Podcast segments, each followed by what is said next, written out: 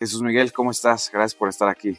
Muy bien, Juan Carlos. Pues primero que nada, gracias por la invitación. Eh, he estado escuchando algunos de los episodios, eh, bastante interesante. Vi el último con Alex, ¿no? De la academia. Eh, digo, y pues aunque tengamos una relación familiar, como que luego nunca te terminas de empapar de todo lo que hace la otra persona, ¿no? O de los detalles que pasan dentro de una academia, ¿no? o qué tan diferente o similar puede ser a lo que a lo que cada quien hace, ¿no? Claro, sí, y bueno, para los que no te conocen, eres mi primo, eres profesional de la educación, llevas cuántos años como director? Eh, justo en agosto cumplo 10 años. 10 años, ¿y cuántos años tienes? 30. Okay. o sea, has dedicado una tercera parte de tu vida a esto. Mira, no lo había visto, no, nunca me había percatado de ver la estadística así, pero sí, se va, se va muy rápido. Eh, fueron otros años antes que también estuve pues ahí apoyando en temas familiares este, con el tema de educación, pero pues viéndolo directamente así como dirección del, kinder, pues ya son 10 años, eh, se han ido volando, nos ha tocado de todo pues, con la pandemia y así, pero pues bueno, ya ahora puedo decir que es una tercera parte de mi vida. Claro, y bueno, vienes de una dinastía de, de educadores, ¿no? De profesionales de la educación y pues qué mejor que, que, muchos de nuestros niños estén en manos de personas como tú, que bueno, conozco los valores que, que llevas en tu vida, entiendes el, el, lo que quiero lograr con esta comunidad de superpapás, la importancia de, de, inculcarle valores a los niños, ¿no? Yo ahora también estoy en la educación, pero pues yo soy un novato, ¿no? Y, y qué mejor que aprender de un experto. Gracias. Y, y hay muchísimas cosas que, que nos puedes platicar, ¿no? Para empezar, platícanos, ¿qué, ¿qué, estudia un profesional de la educación? ¿no? Hay varias opciones. Hay, hay, hay, varios caminos por los que uno se puede ir, digo, pues cada vez hay más eh, formas de especialización, ¿no? Eh, cada vez encontramos más personas que quizás su primer carrera no fue relacionada a educación o, por poner un ejemplo, igual estudiaron periodismo y empezaron dando clases en la universidad y luego se dieron cuenta que pues tal vez la pedagogía era lo que les gustaba más y de ahí o igual y con niños, entonces pues ya periodismo como que queda un poco atrás, ¿no? Mm. O nutrición, arquitectura, digo, hay de todo, ¿no? Y, y hoy en día pues lo que, por ejemplo, a, nuestro nivel que es preescolar nos pide SEP, eh, por lo menos aquí en la Ciudad de México es licenciatura en educación preescolar y eh, en otras, eh, bueno, en otros estados, por ejemplo, es válido que sean pedagogas, psicólogas educativas, lo cual me parece muy bien porque digo, el perfil es bastante amplio, ¿no? Entonces, cada profesor o maestra o miss, ¿no? Como le queramos llamar, pues va encontrando como el, como el camino y, y está bien que pues nos permitan cada vez eh, pues tener como esta parte más amplia en la que... Como multidisciplinario, ¿no? O sea, que Exacto. vengan de varias carreras. Sí, por ejemplo, nosotros eh, al principio el kinder teníamos una filosofía de que iba a ser únicamente para alumnos de inclusión, ¿no? Eh, y todo el, el, el personal que, que, estaba ahí éramos psicólogos o licenciados. ¿Qué te refieres con inclusión? Que sean solamente alumnos que tienen, por ejemplo, algún diagnóstico, ¿no? Eh, llámese síndrome de Down, eh, puede ser autismo o TDA, eh, o alguna discapacidad intelectual, uh -huh. o alguna otra similar, ¿no? Sí, eh, que requiera otro modelo educativo, ¿no? Más especializado. Exacto. Pero bueno, ese fue el perfil con el que queríamos partir. Eh, obviamente vimos que estábamos buscando algo sumamente minúsculo, ¿no? O sea, que pues que no iba a funcionar, ¿no? Eh, entonces después tratamos de ir adoptando como una filosofía de inclusión hacia el colegio, más que ser una escuela de educación especial, especial una, una escuela que promueva la inclusión, ¿no? Y cuando teníamos ese target, pues en un principio pues todos eran, eh, digo, psicólogos o eh, terapeutas, eh, licenciadas en educación especial, y pues ya después fuimos moviendo un poco como el perfil eh, de lo que estábamos como buscando en, dentro del alumnado, pero aún así era muy interesante como las diferentes puntos de vista, porque incluso aunque fueran las mismas carreras, pues hay diferentes áreas de, espe de, especialización, pero aquí pues teniendo pedagogos, eh, psicólogas, eh, terapeutas, pues no, nos empezó a dar como un poco más de amplitud y creo que con lo que yo siempre partí en, en mi formación, en mi trabajo, fue reconocer, bueno, pues, por la corta edad que tenía, que pues no lo iba a saber todo. Y sigo sin saberlo todo y no lo voy a saber nunca, ¿no? Llega un momento en el que crees que sabes demasiado y luego te das cuenta que pues eso que querías mucho, pues eh, que creías que sabías mucho es casi nulo, ¿no? Pero bueno, es un buen punto de partida para pues poder discriminar.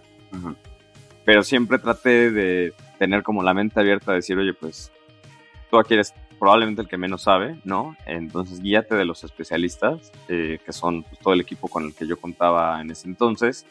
Y pues, y aún así, eh, en una escuela lo, lo interesante de, del día a día es que es dinámico, o sea, no, nunca es, ningún día es igual, ¿no? Eh, ningún año, aunque alguien te diga, llevo 20 años en Kinder 1 o llevo 20 años en Kinder 3, ¿no? cada generación es distinta, ¿no? pre-pandemia, post-pandemia, no, este, en pandemia, en línea, en lo que sea, pues cada, cada año, cada día tiene su propio reto. Entonces, pues bueno, eh, traté de siempre tomar esta idea de escuchar, ¿no? A, la opinión que tuvieran, pues todos dentro del equipo, ¿no? Y, de ir como partiendo para resolver como los retos que se pudieran ir eh, dando, eh, pues, cada, con cada generación. Claro, y es que con ese primer modelo de negocio que tenían, pues armaron un equipo pues súper, no quiero decir más preparado, pero con una, una capacitación diferente, ¿no? Que implica la educación especial. claro. Terminaron con un equipo súper sobrado de profesionales y al, al, adaptarlo a este nuevo modelo de negocio, pues tenían un equipo de ensueño para, para recibir a todos los niños. Claro, el, eh, la realidad es no solamente eso, sino además el número de alumnos que teníamos al principio eran cinco, ¿no? Entonces, pues por supuesto que estaba sobrado el, por decirlo así, el equipo, ¿no? Eh, afortunadamente, pues tuvimos la instrucción de el equipo se va a mantener por lo menos este un año, ¿no? Y a partir de ahí, pues tiene que, dar por sí mismo eh, el, kinder para que pues, puedan continuar, ¿no?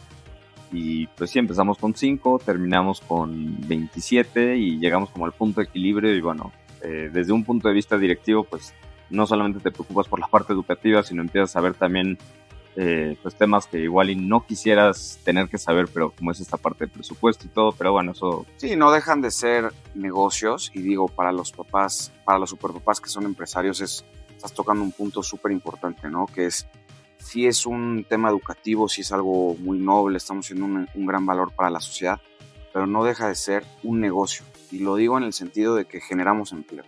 Claro es una gran obligación pues el tener que cada 15 días pagar una nómina, el dar las prestaciones de ley, el, pagar una renta, o sea, hay muchísimas responsabilidades como empresario de la educación que, que, no están tan, tan a la vista, ¿no? ¿Y qué consejo le darías tú a los papás que están en esto, que son empresarios de la educación?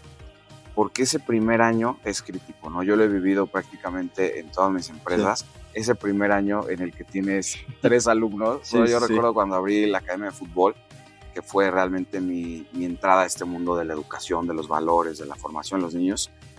Recuerdo que la primera clase tenía dos alumnos y los dos eran mis sobrinos. Y aguantar ese primer año, tuve, híjole, yo creo que tuve en promedio 10 alumnos ese primer año. Y ahorita con, con más de 500, o sea, cómo llegas a ese punto, cómo, cómo no perder la fe, cómo, cómo tener esa convicción. Claro, pues mira, en, en, primer lugar, eh, digo, yo tuve la ventaja de que aquí sabíamos que íbamos a tener como ese año de como de nobleza, por decirlo así, de tienen este tiempo para lograr un objetivo, ¿no? Habrá algunas otras eh, situaciones en las que sea como más agresivo el, modelo, ¿no? claro, pero pues generalmente es así, ¿no? O sea, las escuelas siempre ese primer año. Sí, no, no se puede partir con un objetivo tan alto, ¿no? Yo lo que recomendaría es, si tú sabes que que tienes bien planteado lo que estás haciendo, ¿no? Y lo estás haciendo bien y, estás haciendo todo por, por, lograr, por lograrlo, pues eventualmente, digo, vas a sobrevivir ese primer año. El primer año todos te están conociendo, ¿no? Eh, al menos que ya vengas con un nombre, pues vas a tener una entrada mucho más fácil, pero cuando te están conociendo, eh, y sobre todo en el mundo de educación, digo, puedes llevar tu mismo nombre quizás a otro estado, a otra parte de la ciudad y ya no te conocen otra vez, ¿no? O sea, igual ya han escuchado, pero no vas a tener ese prestigio contra los que ya están ahí parados. Entonces, el momento en el que tú eh, empiezas a partir de, pues, de hacer las cosas con calidad, ¿no? Eh, y sobre todo porque al principio empiezas con muy poco, ¿no? Quizás. Pues creo que se van dando como, literalmente, como esos bloques de Lego que te van armando como, como la superficie, la base, ¿no? Que te va a dar la entrada hacia lo demás, ¿no? Por ejemplo, algo que a mí me agrada bastante de ver cuando nosotros damos informes en el colegio, eh, pues es siempre escuchar esa primera impresión que te dicen los papás que se llevan, ¿no? Y digo, no tengo la estadística exacta, ¿no? Eh, pero por lo menos de los que yo les he dado los informes, eh, te puedo decir que sin pedir el comentario, ¿no? Como 8 o 9 de 10 me dicen, oye, pues es que sí me interesa, porque fíjate que desde que llegué, desde el buenos días, ¿no? Desde toda esta parte, ¿no? Que, que finalmente es un mundo de servicio, ¿no? O sea, estás hablando de un servicio eh, hacia niños, ¿no?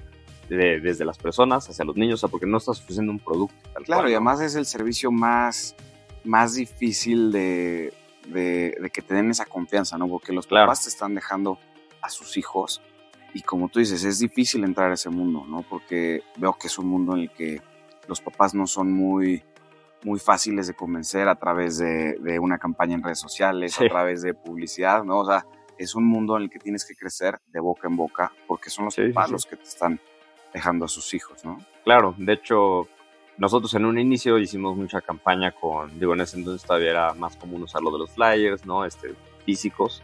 Digo, hoy en día casi no ves algo así más que de otro tipo de... Sí, en otras industrias. Pero en el nuestro, hoy en día son eh, no te puedo decir que la mitad son recomendados, pero quizás un 40% si te dicen, oye, es que conocí a tal, o vi a alguien dentro del mismo lugar donde vivo que, o por donde paso, ¿no? Y me hizo llegar aquí, y ya que estás ahí y ves la dinámica, dices, aquí es donde quiero tener a mi hijo, ¿no? como de estos, a donde yo quiero proyectar. Y es muy difícil, ¿no? Porque, como bien dices, digo, yo, yo también que soy papá, pues tú estás dejando lo que más vale en esta vida, o sea, no, no es eh, dejo mi coche y a ver si lo dejaron bien encerado, ¿no? O sea, estás confiándoles lo, lo, lo único que no tiene, exacto, tu vida entera, algo que no tiene valor, que no tiene precio, ¿no? Porque eso es lo que significan los niños. Entonces, eh, creo que pues mucho es, como te decía, si tú sabes que estás haciendo bien tu trabajo, ¿no? La gente eventualmente, digo, hoy en día hay formas de atraer eh, a que vengan, ya que se queden es otra cosa, pero si pasan, ¿no? Este, entran y ven todo y se siente esta como armonía, ¿no? O sea, de que literalmente lo que tú quieres enseñar, ¿no? Eh, o como valores y todo esto, y está, pues tú ves a los niños corriendo felices, ¿no? Este, el, trato de las personas, el, exacto, el ambiente, ¿no? Tú dices, aquí es donde quiero estar, ¿no? y si llegas a pedir informes y están los niños ahí llorando y peleándose y la claro, gritando, pues... No.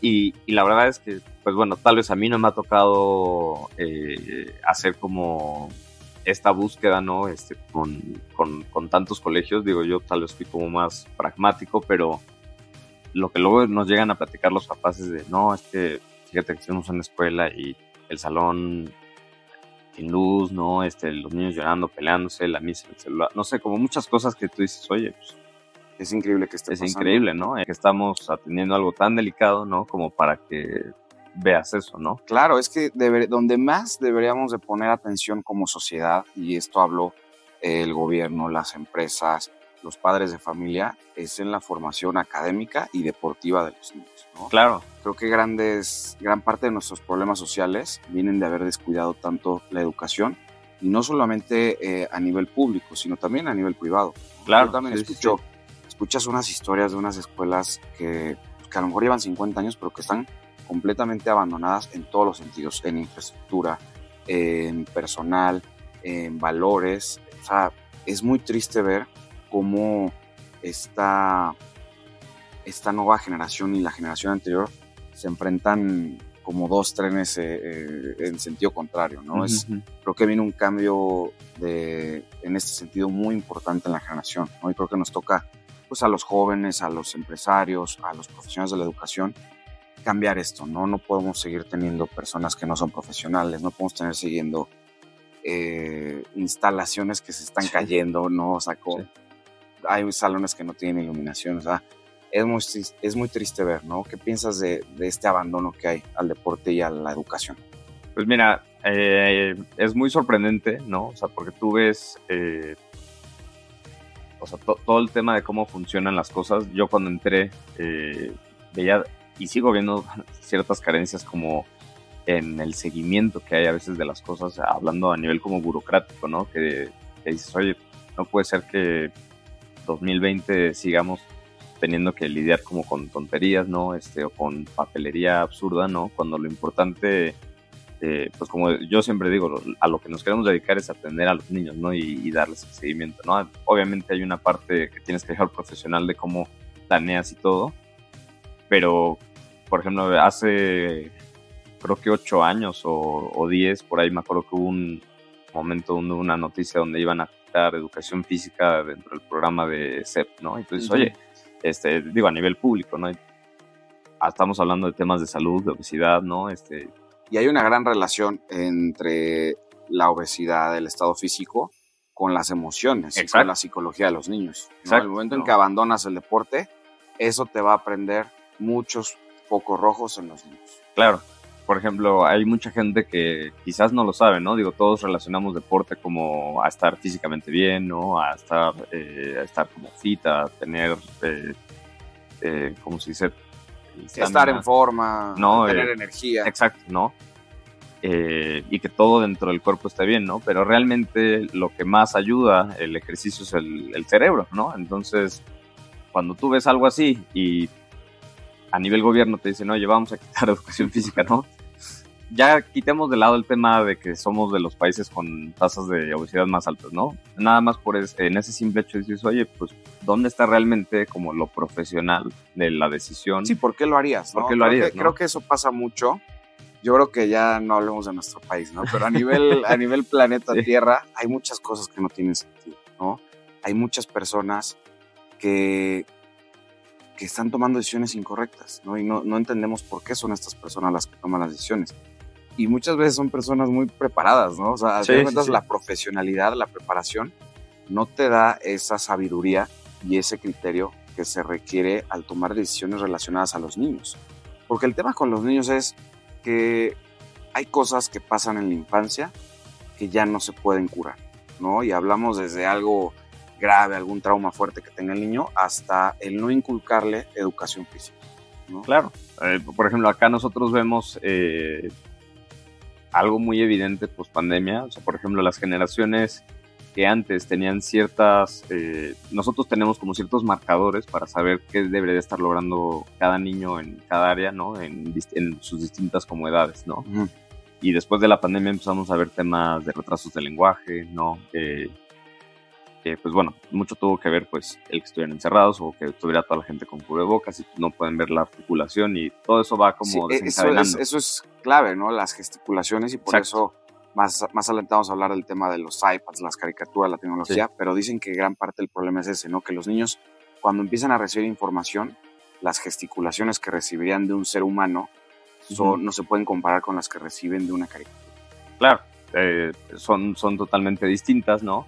Y entonces, cuando tú ves eh, pues, todos estos rezagos que se empiezan a crear, o sea, porque algunos pueden ser a nivel individual, ¿no? O sea, puede ser que eh, mamá y papá en esa familia, pues quizás no pudieron atender durante la pandemia o simplemente... Sí, porque cada niño tuvo una historia diferente. Exacto. ¿no? Hubo el niño que tenía a los dos papás en casa Exacto. y que no tenía ningún problema. Hubo el niño que pues no tenía acceso a ni siquiera a un balconcito para recibir el sol O sea, hubo quien la pasó muy bien, hubo quien la pasó muy Y todo este tema de formación, eh, si no, o sea, la verdad es que es muy absurdo porque en, el kinder eh, pues, nos toman como de chocolate, ¿no? Es como de, ah, no, ya cuando vaya en primaria ya lo levantamos temprano, ¿no? ya resolveremos eso en secundaria. No, sí, la verdad es que es, es como muy absurdo, ¿no? Este, porque todo el mundo, y digo, entiendo como la lógica, pero si realmente le das un poco de conciencia a las situaciones. No, no, no, aquí es donde tenemos que hacer toda la chamba importante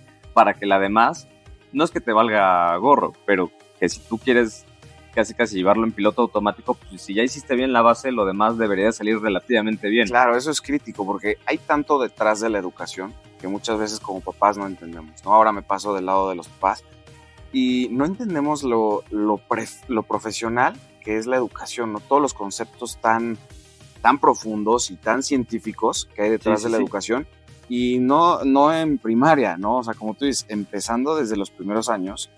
Y como tú dices, hay ciertas líneas críticas que si los niños no van rebasando conforme a su edad, empiezan a tener estos rezagos, ¿no? Y, claro. les, y les va costando muchísimo a, este, emparejarse. Claro, y, y, no solamente es porque X escuela quiere llevar cierto nivel, ¿no? O sea, porque tal vez la solución fácil sería, no, pues lo cambio de escuela a una que esté más sencilla, sino en esta misma línea que te decía, ¿no? Y que platicabas de todos los daños que tú puedes crear en, las primera, en los primeros años de vida, ¿no?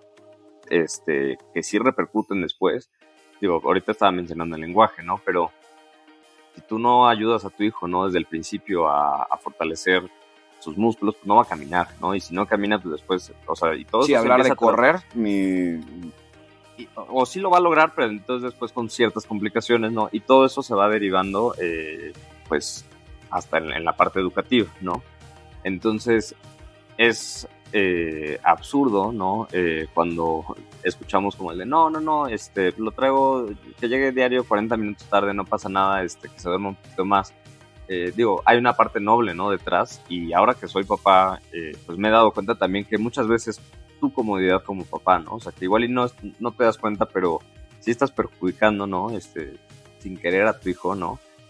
Eh, pero ya cuando llega a primaria, pues ya es mucho más complicado, ¿no? Entonces ya se vuelve como ahora tienes que ir como alcanzando, ¿no? Lo que no lograste antes y todo parte siempre como de un hábito, ¿no? Entonces, si no hay hábito, por ejemplo, de ejercicio, ¿no?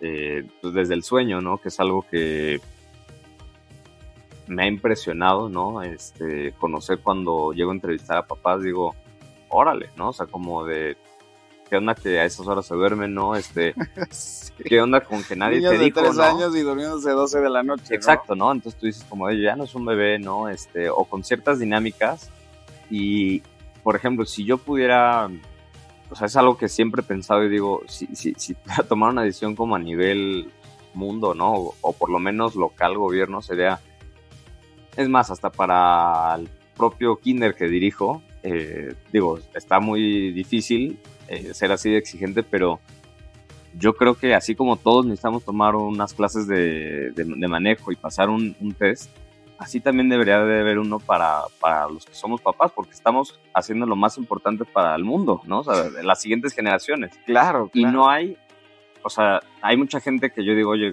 qué bueno que yo llevé ciertas dinámicas con, en, en- en mi familia y mi esposa también, porque pues de alguna manera pues estamos enseñando como aprendimos, ¿no? Y algunas cosas pues te vas como educando, pero hay tantas cosas que veo en el día a día que digo, oye, este, ven a que te platique en tres días así un curso Sí, intensivo, pero que entiendas entiendas las esto. bases, ¿no?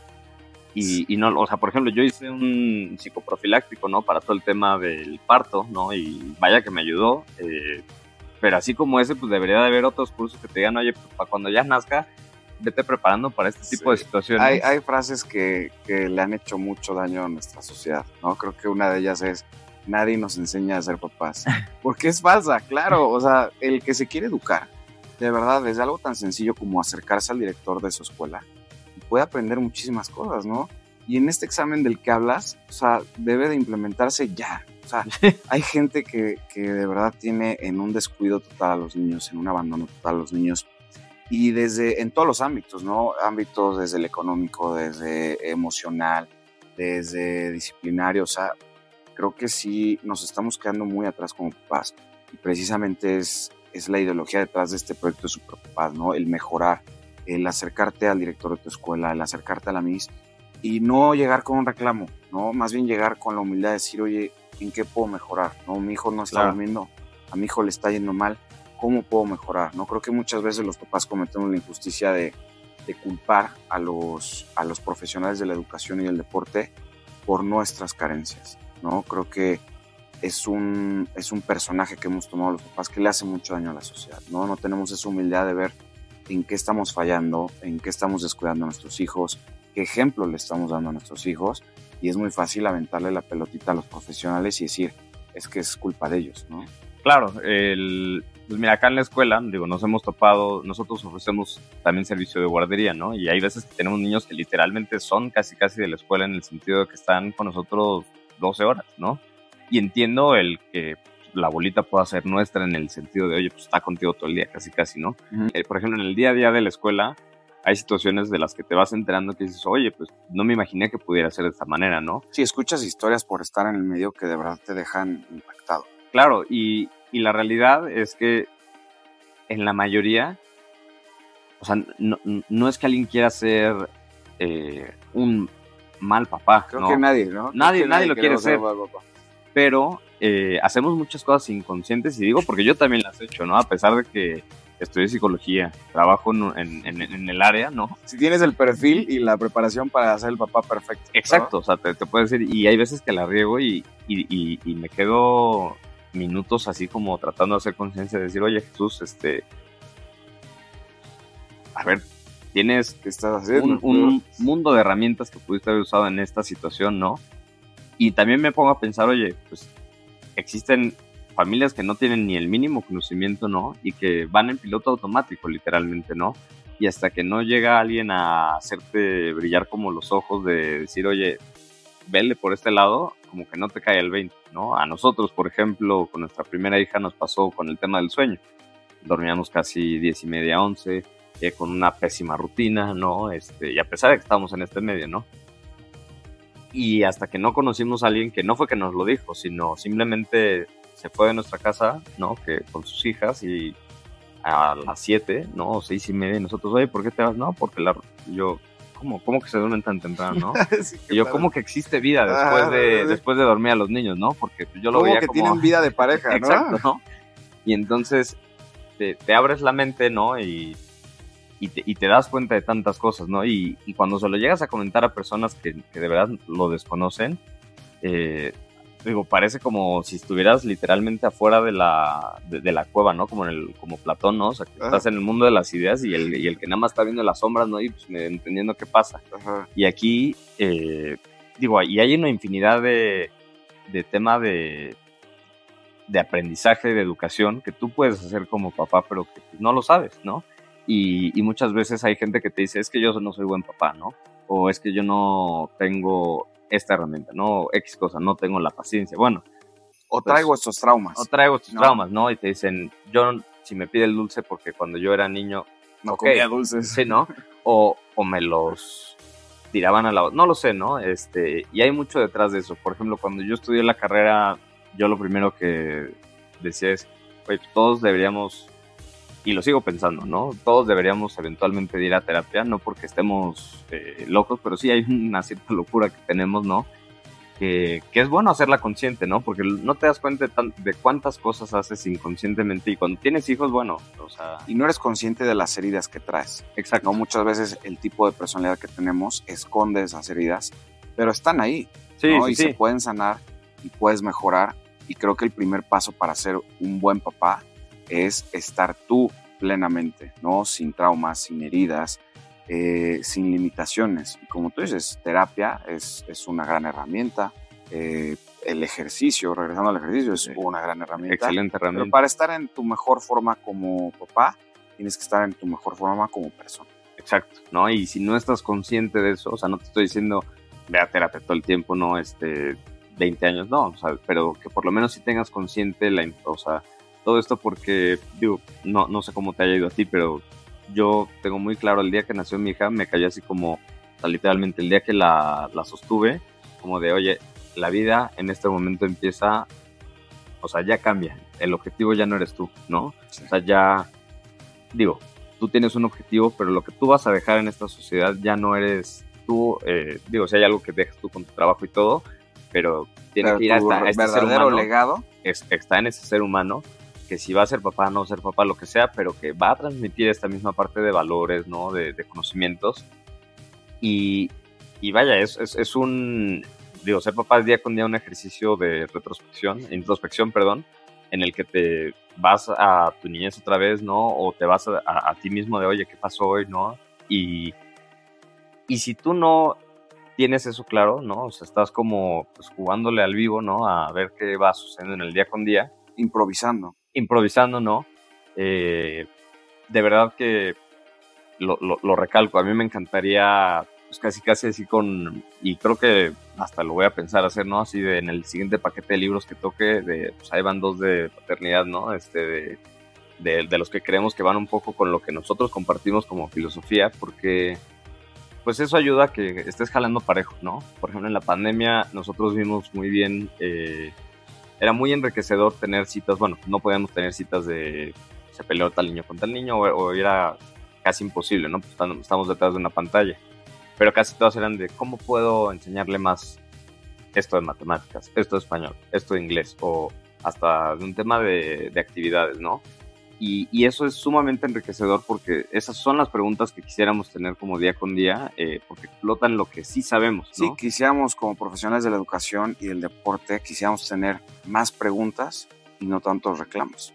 ¿no? Claro, a veces estás apagando pura llama, ¿no? Mientras Estás perdiendo esa oportunidad de, de, transmitir esa filosofía, esa cultura.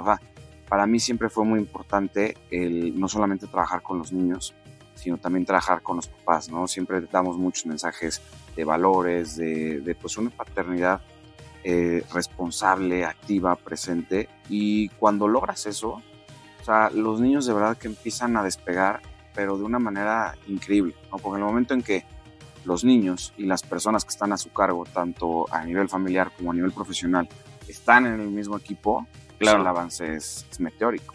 Claro, y, y, lo que ha cambiado un poco en las últimas generaciones, o por lo menos así lo creo yo, es que pareciera que, que es saber quién puede más, ¿no? Este, como si fuera una lucha, de, poder, ¿no? Eh, cuando antes pues estaba la clásica imagen, ¿no? De oye, pues vamos con la misma a ver cómo lo podemos resolver y ahora voy a ir a decirle a la misma, ¿no? O sea, como esta parte que, ojo, nosotros, eh, por el simple hecho de ser personas, nos vamos a equivocar, ¿no?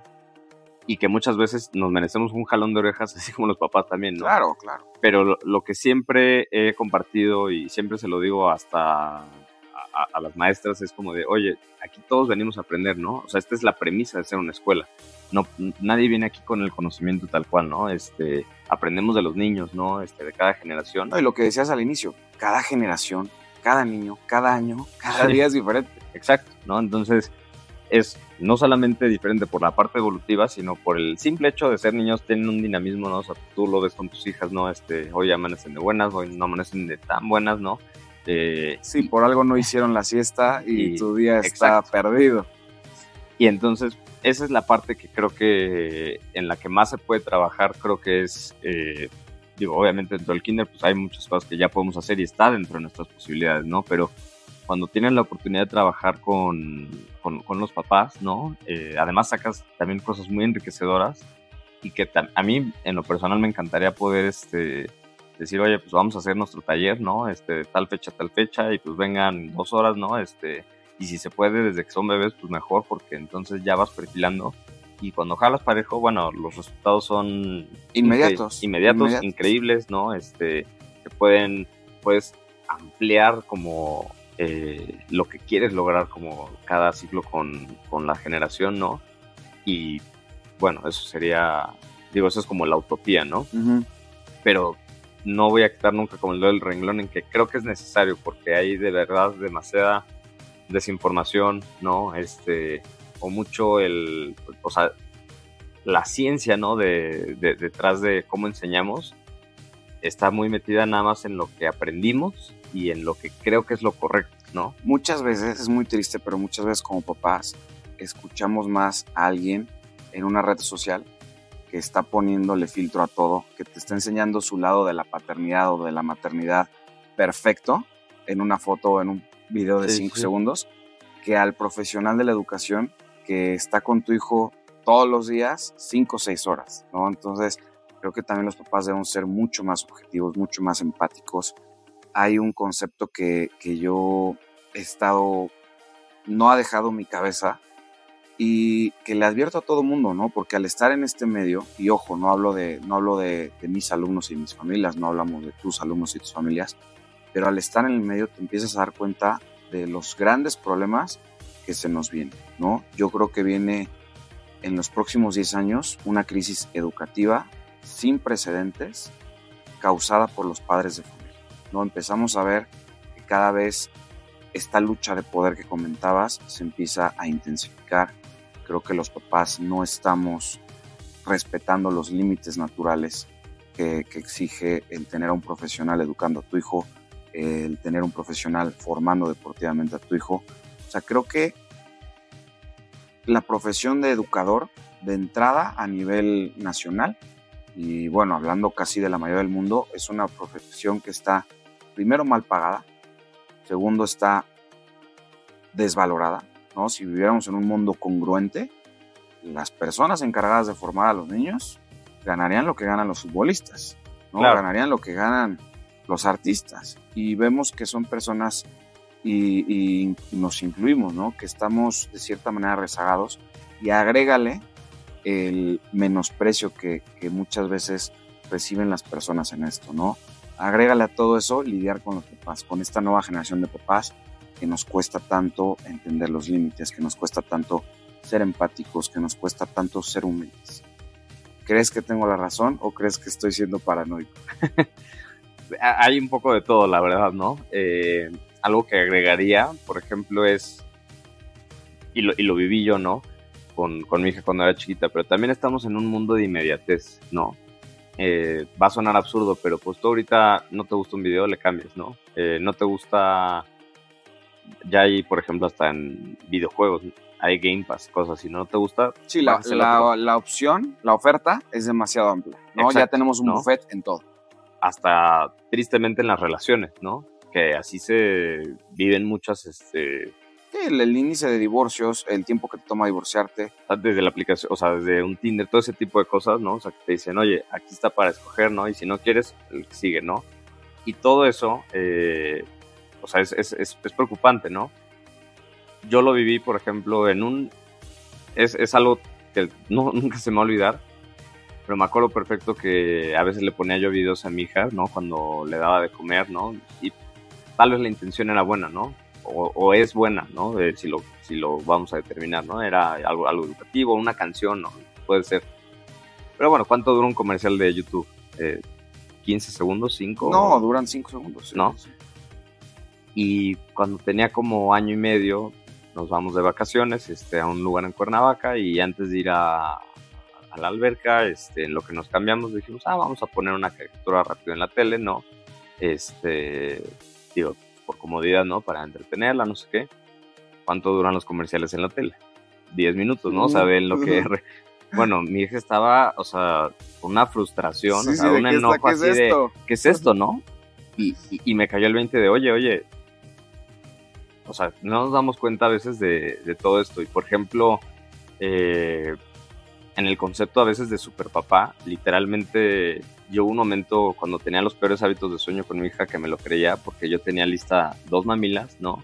Este, ya con el dispensador de, la leche. Tú estabas preparado yo estaba preparado, exacto, ¿no?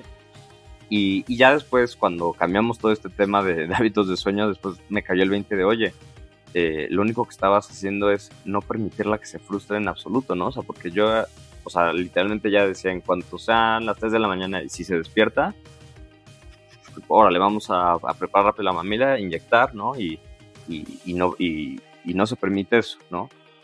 Y alguna vez tomé un, un, taller para padres, este, del cual yo fui alumno, ¿no? Y, y, me enamoró la frase que, que, dijo la ponente, que ojalá me acordara el nombre para decirlo ahorita, pero decía, nos falta, sobre todo en estas últimas generaciones, saber educar a los niños con frío y con hambre, ¿no? O sea, con frustración. Porque ella ponía, por ejemplo, un ejemplo que decía, hoy en día vas viaje familiar, ¿no? En la camioneta grande, ¿no? Pasamos primero al Oxxo, ¿no? Y llevamos todo por si le da hambre, por si no sé qué, bla, bla, bla. Eh, si son más grandes, este, ya cada quien va viendo su película, o sea, como que, y se pierde esta parte como, o sea, como si la familia nada más fuera las partes y ya no la suma. Claro, y se pierden eh, la plática familiar, el ir cantando juntos, el paisaje. Y ya deja todo eso, ¿no? Regresamos al concepto de erróneo de superpapá, de decir, oye, traigo todas las mamilas, no sé qué, este, Y ser superpapá no es proteger a tu hijo de... O sea, si tenemos que hacer un parteaguas es el ser un superpapá no es evitarle a tus hijos esas frustraciones. Creo que ser un superpapá implica que conforme van creciendo, tú vas regulando esas frustraciones a las que se tienen que someter, porque el mundo de allá afuera Así es. no es como se lo pintamos a nuestros hijos. Entonces nosotros de cierta manera tenemos que irlos aclimatando, permitiéndolos que sufran esas frustraciones, que lo ejemplificó de manera perfecta, que pasen hambre, que pasen frío, porque muchas veces los niños llegan a los, híjole, no te voy a decir a los 18 años, llegan a los 25 años y no tienen la menor idea de lo que les espera en el mundo. Claro. Y, y digo, es, es absurdo porque a lo que decía desde un inicio, es inconsciente a veces lo que hacemos, ¿no? Pero tú ves las pañaleras de este tamaño, ¿no? Este, con el suéter por si hace frío, con la chamarra por si hace más frío, con el chaleco por si no hace tanto frío, pero ya sabes. Con cuatro cambios de calcetines. este, oye, va a pasar, ¿no? O sea, ojalá, ojalá si pudiéramos estar preparados para todo en, en, en, la vida, pero no va a ser, ¿no? Y, y, y mucho de los temas de resiliencia y todo eso, pues parten de que existe una frustración, ¿no? Un, problema que quieres resolver tú como persona desde tus propias habilidades. Y si nunca le das eso, eh, cuando me ha tocado dar algunos de los pocos talleres que he dado, siempre les digo a los papás, proyectemos esto a futuro, ¿no? O sea, proyecta eso este es clave, eso es clave. A, a 18 años sí. o a 25 años, como sí, lo decías ahorita, cuesta... porque hasta los 25 años, ¿cuántas personas no has visto haciendo un berrinche? A, a mí me dio una un coraje. Hace poco viendo una señora más grande que yo gritándole a su mamá en el estacionamiento, no, o sea, no se me olvida este, porque no tenía el cambio para poder pagar es el algo boleto. que hemos visto todos, ¿no? Y adultos gritándoles horrible a los papás, o sea, vienen muchísimos temas de conducta que, que son desde la niñez, ¿no? Yo recuerdo un caso padrísimo en mi academia de un niño que tenía en ese momento a lo mejor 4 o 5 años, que de verdad o sea, empezaba el partido, o sea, entrenaba muy bien, era muy feliz jugando fútbol, pero en el partido se choqueaba, ¿no? Y de, se quedaba parado en media cancha viendo. Y la mamá se acerca conmigo al final del partido, me dice, estamos preocupadísimos, no puede ser. Les dije, calma, déjenlo a su tiempo. Y el niño, un año, dos años después, el mejor jugador de su generación, ¿no? Entonces, muchas veces como papás nos cuesta entender que, híjole, es un proceso por lo menos de 18 años. ¿No? Cada proceso, claro. cada parte de ese proceso requiere diferentes cosas, pero es un proceso a larguísimo plazo, ¿no? Y, y digo a los 18 años, pero para mí en realidad se necesita una actualización porque la sociedad cada vez, con estas transformaciones que tienen, híjole, creo que nuestros hijos nos necesitan al 100 hasta los 28, 30 años, ¿no? O sea, creo que esa edad se va alargando porque la vida cada vez es más difícil, ¿no? Y vemos de repente niños y niñas que, que, a los 22 ya se autogobiernan, por así decirlo, y que, y que destruyen su vida, ¿no? O claro, sea, que claro. literalmente destruyen su vida. Sí, mira, la verdad es que creo que erróneamente, tanto como sociedad como papás, ¿no? Prescribimos lo que toca, ¿no?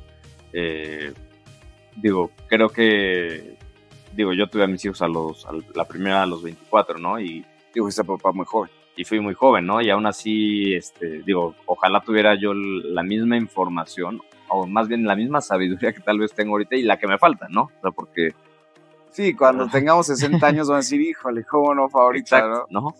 Pero aún así, eh, pues como van avanzando las cosas, yo sigo pensando que a los 18 nadie debería de estar escogiendo una carrera todavía, ¿no? O sea, Totalmente o sea nada más es porque viene, ¿no? Debería y... de ser ilegal escoger carrera a los 18, casarte antes de los 25 y tener hijos antes de los 30, ¿no? casi, casi, este, digo, aunque me mataría yo mismo, ¿no? En el sentido de que yo cumplí. Tú hiciste, yo todo, hice todo al revés, todo. pero afortunadamente me salió y digo, tuve suerte, ¿no? Pero, ¿Pero qué porcentaje no? No, yo, yo creo que estaría hablándote del 1% al que yo entré, ¿no? Así de, de, chiripa, ¿no? Pero la realidad es que hay tanto en el tema de madurez, ¿no? O sea, eh, nada más el simple desarrollo, el, nuestro cerebro a los 18 años todavía sigue estando adolescente, ¿no? Eh, donde la toma de decisiones, ¿no? La parte prefrontal que no está totalmente desarrollada. Digo, qué padre que, que, en la parte de carrera, pues creo que sirve más bien como para empezar a formar y, y, que, te, y que tengas todavía más aprendizaje, pero de eso a realmente de a los 18 años decidir, ¿no? Lo que, lo, lo, lo, que va a ser, entre comillas, tu futuro. O sea, porque son las decisiones más importantes que tomas de vida, ¿no? Que estudias, con quién te casas, si tienes hijos o no. Claro. Y, ¿Y en qué momento? Y en qué momento, ¿no? Y si eso pasa antes de que realmente, digo, nunca vas a estar listo, ¿no? Eso, eso, eso, eso es realidad, ¿no? pero antes de que siquiera tengas, o sea, de, que te puedas tomar el tiempo de ser consciente, eh, o sea, está preocupante, ¿no? Y, y pues bueno, siempre vas a ir aprendiendo sobre la marcha, pero sí es, es, es, clave tener como, como te digo, desde esta pequeña formación, ¿no? Que te puede dar como pauta de, oye, a ti nunca te enseñaron así, ¿no? Tú sí enséñalo, hazlo así con tus hijos, ¿no? Eh, no y, y, regresando al tema de la crisis educativa, respetar mucho a los profesionales, ser empático, ser paciente.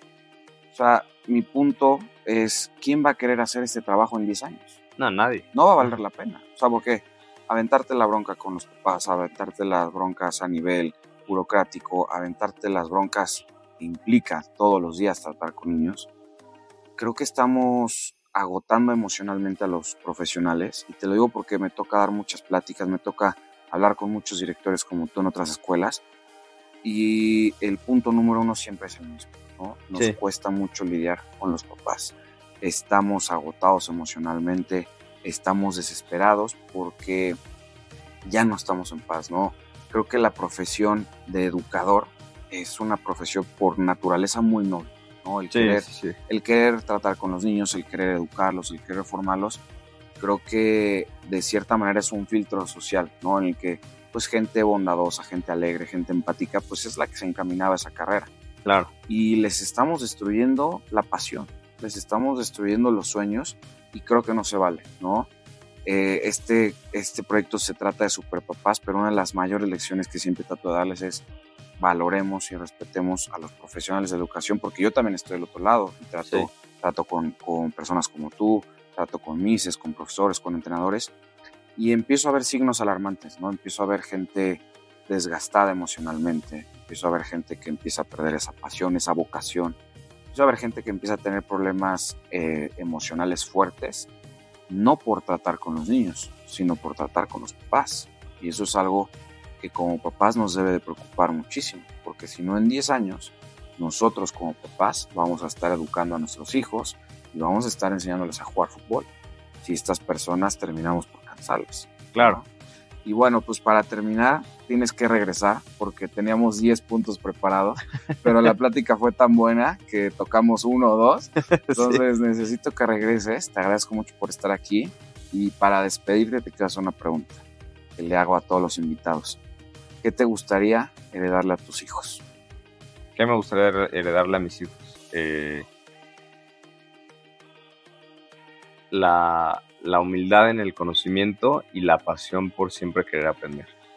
Porque en este mundo solo vienes a eso, ¿no? Vienes a aprender, bueno, también enseñar, ¿no? Este, y ojalá si le, les toque a ellos también, pero nunca perder esa pasión por, querer aprender algo más, y más en la era del conocimiento en la que estamos hoy en día, que todo está a tus manos, pero sí esa humildad de decir, no lo sé todo todavía, ¿no?